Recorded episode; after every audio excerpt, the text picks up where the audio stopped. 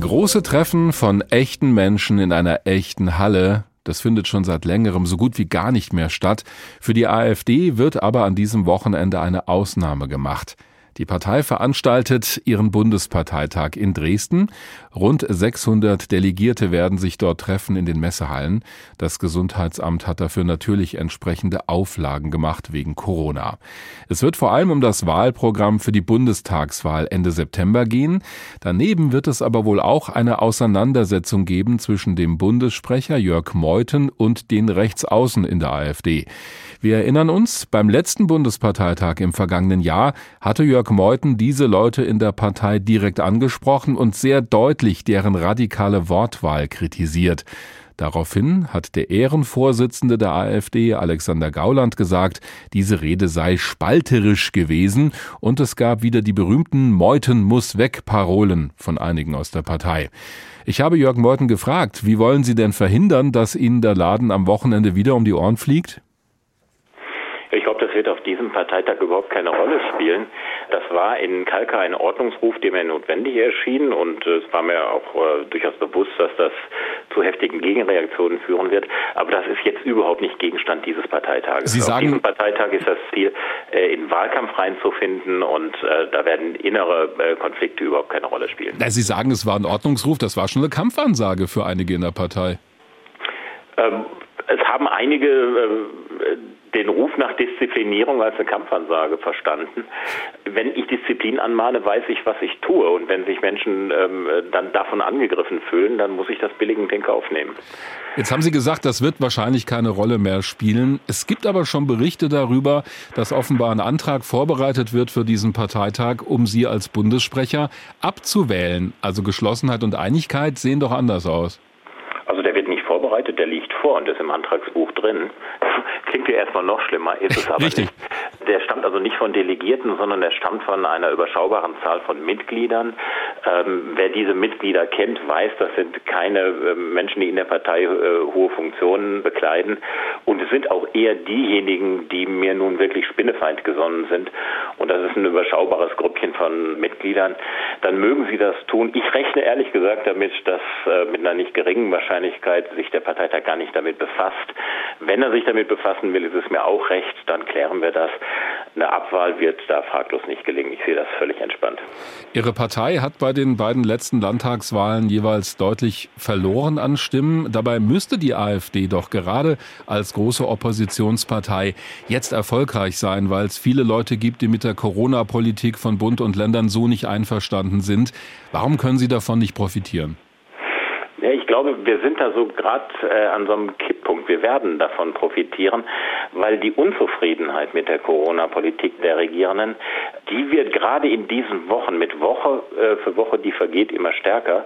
Und ähm, ich glaube, dass das Ergebnis schon etwas anders ausgesehen hätte, wenn die Wahl vier Wochen später gewesen wäre. Aber die Wahl ist dann, wenn sie ist. Und da gab es kein Wasser auf unsere Mühlen.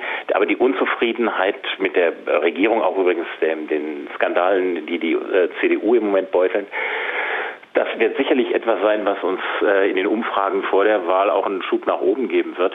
Für mich ist aber wichtiger, dass wir selber mit einer klaren Programmatik dastehen. Wir wollen nicht nur von den Schwächen der Gegner profitieren. Wir müssen ein überzeugendes alternatives Angebot machen. Jetzt hat aber selbst Ihre Stellvertreterin Alice Weidel vor kurzem gesagt, der AfD werde bei Corona nur eine geringe Problemlösungskompetenz zugeschrieben und ihre eigentlich populären Themen, also Flüchtlinge und Migration, die spielen halt im Moment kaum eine Rolle. Wenn die Leute Ihnen bei Corona also nicht viel zutrauen und Ihre anderen Themen einfach keine sind im Moment, dann fehlt Ihnen doch was Entscheidendes Richtung Bundestagswahl. Ja, ähm, ich gebe Ihnen soweit recht, Corona wird das Top-Thema sein, weil das bis dahin nicht verschwunden sein wird. Mhm. Es kommen hinzu die ökonomische Krise, die damit einhergeht, auch die soziale Krise. Ich widerspreche aber, wenn ich sage, wir haben da kein gutes Erscheinungsbild. Doch, das haben wir durchaus.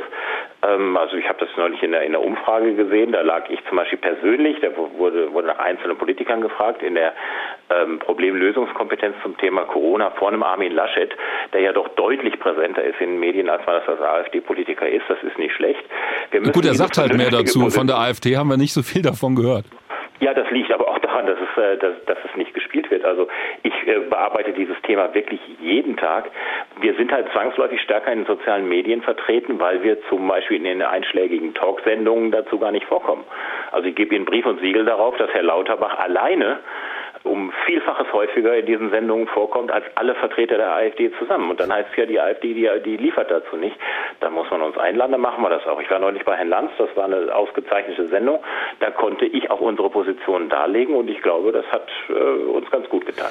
Aber selbst wenn Sie jetzt das Ei des Kolumbus finden oder des Wahlprogramms, dann steht Ihre Partei immer noch gespalten da. Das erleben Sie ja selbst, wenn Sie sich nach vorne wagen und gegen Rechtsaußenleute in der AfD argumentieren. Genau das wird viele konservative Wähler dann doch abschrecken, nach wie vor. Ich glaube, es ist zunächst mal ein Stück weit normal, dass eine immer noch relativ junge Partei verschiedene Strömungen hat, die miteinander ringen. Ja, ganz jung sind sie auch nicht mehr. Naja, acht Jahre alt. Also nehmen Sie mal die frühen Grünen. Äh, die schossen in den 80ern auch kometenhaft hervor, sind in den 90ern aus den Parlamenten erstmal wieder verschwunden, weil dieser Kampf zwischen Realos und Fundis äh, tobte. Die haben ganz andere Einbußen gehabt als wir jetzt und die sind aber trotzdem da, weil sich dann die eine Seite eben doch klar durchgesetzt hat. Ja, die hatten aber auch keine Rechten in der Partei.